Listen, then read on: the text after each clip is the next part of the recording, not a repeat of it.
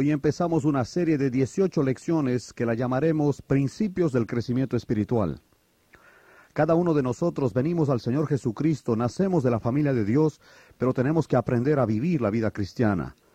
¿Cómo debe vivirse la vida cristiana? Usted quizás ha experimentado o ha oído el conflicto del creyente interior. ¿Cómo es que ahora siendo de Cristo todavía vivo la vida que llevo?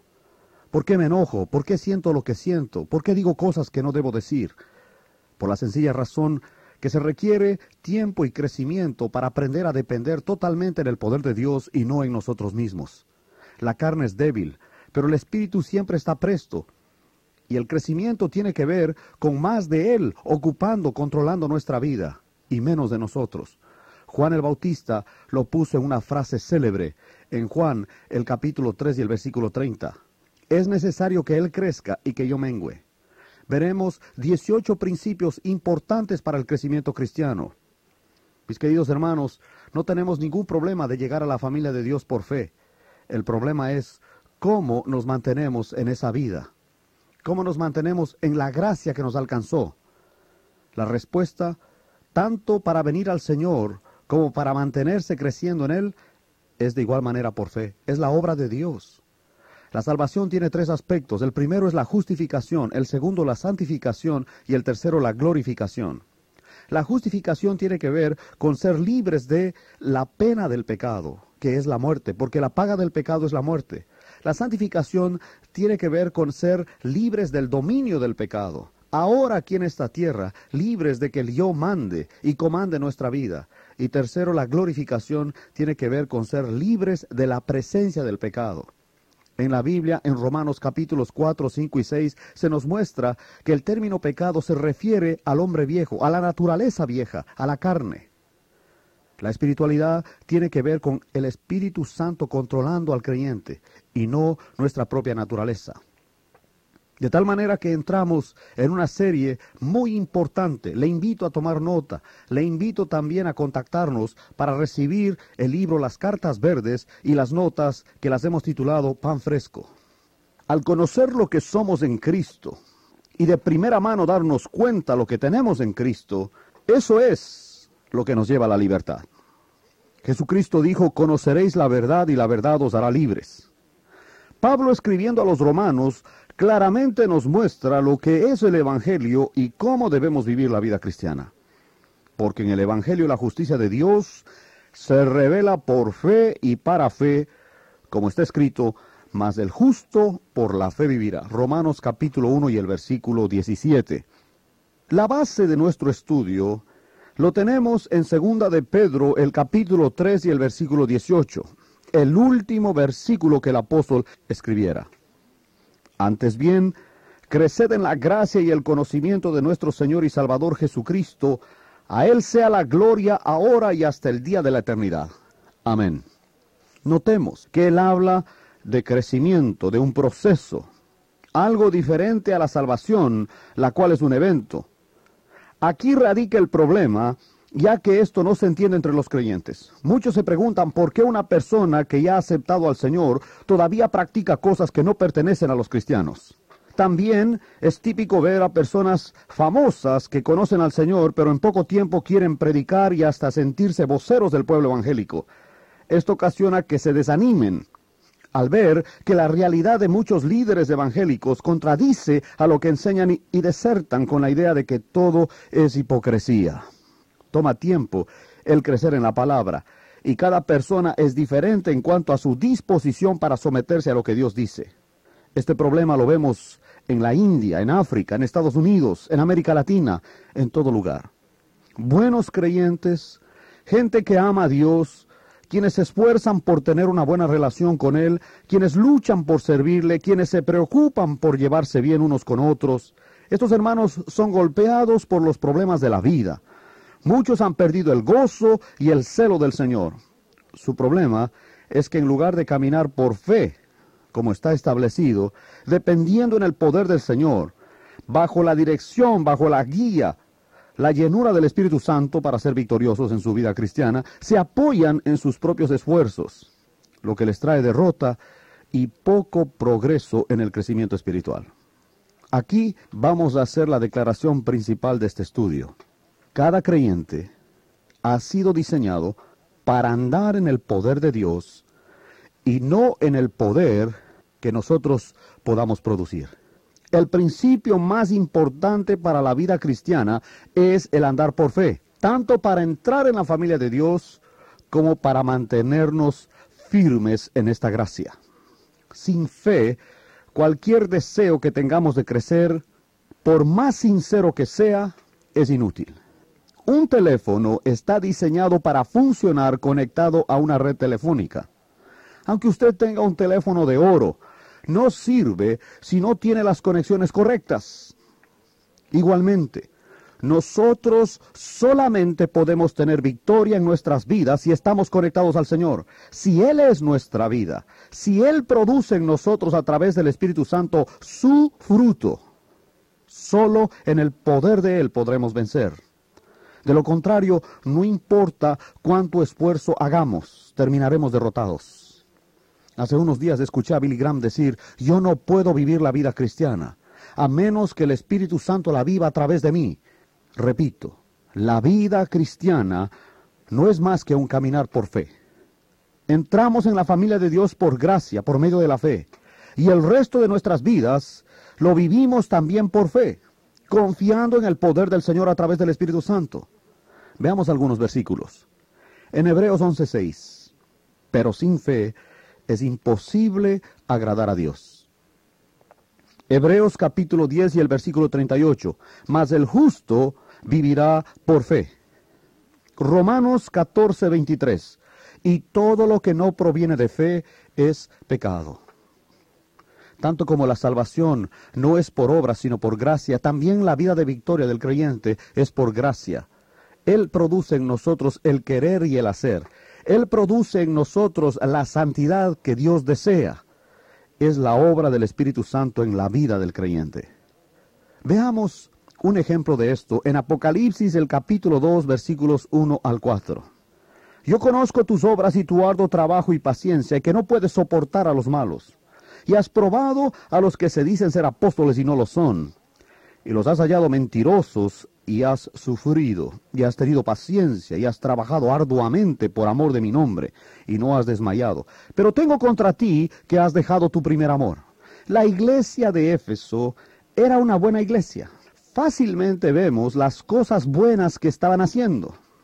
Estos hermanos servían, trabajaban con esmero, se sacrificaban apartándose de las cosas mundanas. Estaban haciendo lo correcto pero claramente se nos da su problema en el versículo 4. Pero tengo contra ti que has dejado tu primer amor. ¿Cuál es el primer amor? Es esa fe como la de un niño, la que tuvimos cuando recién nos convertimos a Cristo. Es ese amor que tienen los que acaban de casarse y están en su luna de miel. Se tienen una confianza mutua sin ningún temor a ser defraudados. En el versículo 5 se les dice tres cosas. Recuerden cómo eran cuando conocieron al Señor. Arrepiéntanse, cambien su forma de pensar y actuar. Vuelvan a como eran antes y hagan las primeras obras. Las obras que eran fruto de la fe. Recordemos esos primeros días cuando leíamos la Biblia y era un gusto. Asistíamos al templo con alegría. Todo era normal. Nadie tenía que forzarnos a hacerlo. Ahora, Quiero enfatizar la última parte del versículo 5 de Apocalipsis 2. Pues si no, vendré pronto a ti y quitaré tu candelero de su lugar si no te hubieres arrepentido. Él quitará nuestra luz de nuestra comunidad. Es decir, que nuestro testimonio será opaco, oscuro. Nuestros familiares no podrán acercarse al Señor a través de nuestro testimonio porque no lo tendremos. Sin fe, seremos un foco apagado que no alumbra a nadie seremos sal sin sabor. Cualquier deseo de caminar con el Señor sin fe será totalmente inútil. Pablo nos recomienda en 2 Corintios el capítulo 13 y el versículo 5, examinaos a vosotros mismos si estáis en la fe. Recalco, solo en el Nuevo Testamento se nos enseña claramente que el hombre es salvo por fe. El que tiene al Hijo tiene vida eterna. Porque para ello mandó Dios a su Hijo a morir para salvarnos de la condenación, del dominio de Satanás y del dominio del pecado, del hombre viejo de la carne. Veamos algunos versículos. En Juan 3:16, Dios amó y dio. En Juan 3:36, el que cree en el Hijo tiene vida eterna. Efesios 2:8, porque por gracia sois salvos por medio de la fe. Hechos 16, 30 al 31. ¿Qué debo hacer para ser salvo? Cree en el Señor Jesucristo y serás salvo tú y tu casa. Ahora vamos un paso más adelante. Colosenses capítulo 2 y el versículo 6. Por tanto, de la manera que habéis recibido al Señor Jesucristo, andad en él. La vida cristiana no es un caminar donde yo produzco, o yo la llevo a cabo, o yo la realizo. Más bien la recibo por la fe. La salvación no es algo que la gano, la recibo por la fe. Igualmente la vida cristiana. Mire lo que dice Romanos 5.2 por quien también tenemos entrada por la fe a esta gracia, en la cual estamos firmes y nos gloriamos en la esperanza de la gloria de Dios. Quizás esto le suene como algo desconocido, algo lejano a sus oídos. Igual me sentí cuando el Señor me llamó a la atención a través de este versículo. Para nosotros es natural, viviendo en una sociedad de producción, resistir a la idea de caminar por fe. Hemos sido enseñados desde el primer día que debemos producir y hacer las cosas correctas, porque si no la vida no irá bien. Oímos como el Señor ayuda a quienes se ayudan a sí mismos. Esto no es verdad. Repito, no es verdad. Lo que la Biblia sí afirma es que el Señor ayuda a quienes confían en Él. El Señor obra a favor de quienes confían en Él y el Señor obra en y a través de los que confían en Él. Este no es un problema de la iglesia del siglo XXI. Más bien, esta plaga ha atacado a la iglesia cristiana desde el principio. Mire lo que dice Gálatas capítulo 3 versículos 1 al 3. Oh Gálatas insensatos, ¿quién os fascinó para no obedecer a la verdad? A vosotros ante cuyos ojos Jesucristo fue ya presentado claramente entre vosotros como crucificado. Esto solo quiero saber de vosotros. ¿Recibisteis el Espíritu por las obras de la ley o por el oír con fe? Tan necios sois habiendo comenzado por el Espíritu, ahora vais a acabar por la carne? La fe por medio de la cual fuimos salvos es la misma fe por la cual permanecemos firmes, todo por la gracia de Dios. Mire lo que dice 1 Corintios 16, 13. Velad, estad firmes en la fe. 2 Corintios 5, 17. De modo que si alguno está en Cristo, Nueva criatura es, las cosas viejas pasaron, he aquí todas son hechas nuevas. Gálatas 2.20. Y lo que ahora vivo en la carne lo vivo en la fe del Hijo de Dios, el cual me amó y se entregó a sí mismo por mí. La fe verdadera está basada solamente en lo que dice la Biblia. Nuestra fe es válida solamente si está anclada en los hechos de la palabra de Dios. De lo contrario, no es más que especulación, superstición o presuposición. La evidencia verdadera siempre está basada en los hechos. Un ejemplo es la Corte de Justicia. Para sentenciar a un reo, el juez y el juzgado deben conocer los hechos tal como ocurrieron. La palabra de Dios es verdad. Así que la fe en los hechos de la palabra de Dios nos da la evidencia de las cosas que no hemos visto. Miremos algunos otros versículos. Romanos capítulo 10 y el versículo 17. Así que la fe es por el oír, y el oír por la palabra de Dios. Hebreos capítulo 11 y el versículo 1. Después la fe, la certeza de lo que se espera, la convicción de lo que no se ve. Hebreos 4.2. Porque también a nosotros se nos ha anunciado la buena nueva como a ellos pero no les aprovechó el oír la palabra por no ir acompañada de fe en los que la oyeron. Es posible que usted, siendo un creyente sincero, haya recibido enseñanzas que le han hecho dudar de la Biblia y de Dios mismo. El Salmo capítulo 3 versículos 1 y 2 nos dice, Oh Jehová, cuántos se han multiplicado mis adversarios. Muchos son los que se levantan contra mí. Muchos son los que dicen de mí, no hay para él salvación en Dios seguramente en los momentos de prueba, recibirá todo tipo de comentarios, como este que le hacían al salmista. No es raro oír a nuestros parientes decir, Ya ves, tú que nos traías buenas nuevas, ¿dónde está tu Dios ahora que lo necesitas? El ánimo para nosotros viene de leer acerca de las vidas de hombres comunes y corrientes, con fallas como nosotros, que Dios usó por su gracia para su gloria. Escuche de algunos casos. En primero de Samuel, el capítulo 17 y el versículo 44, Goliat dijo, Ven a mí, y daré tu carne a las aves del cielo y a las bestias del campo. David le contestó, Yo vengo a ti en el nombre de Jehová de los ejércitos.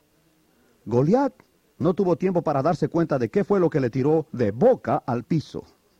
Por hablador, tuvo que lamer el polvo.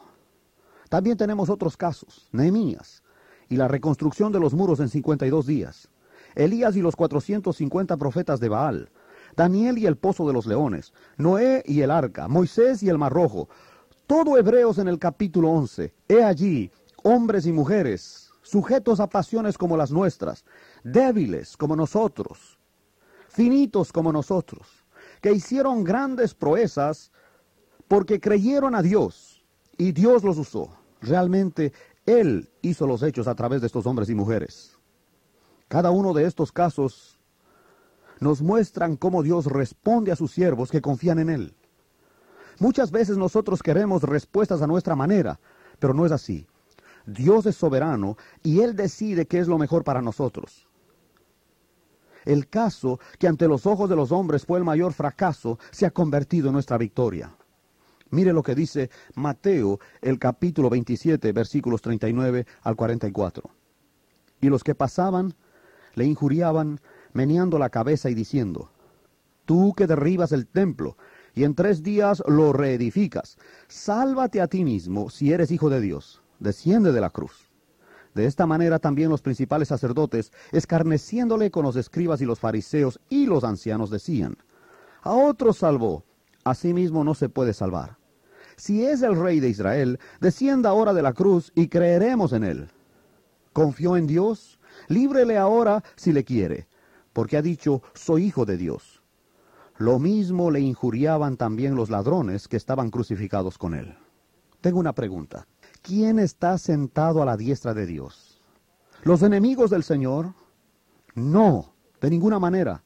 Esos fariseos y escribas que se burlaban no sabían a quién escarnecían.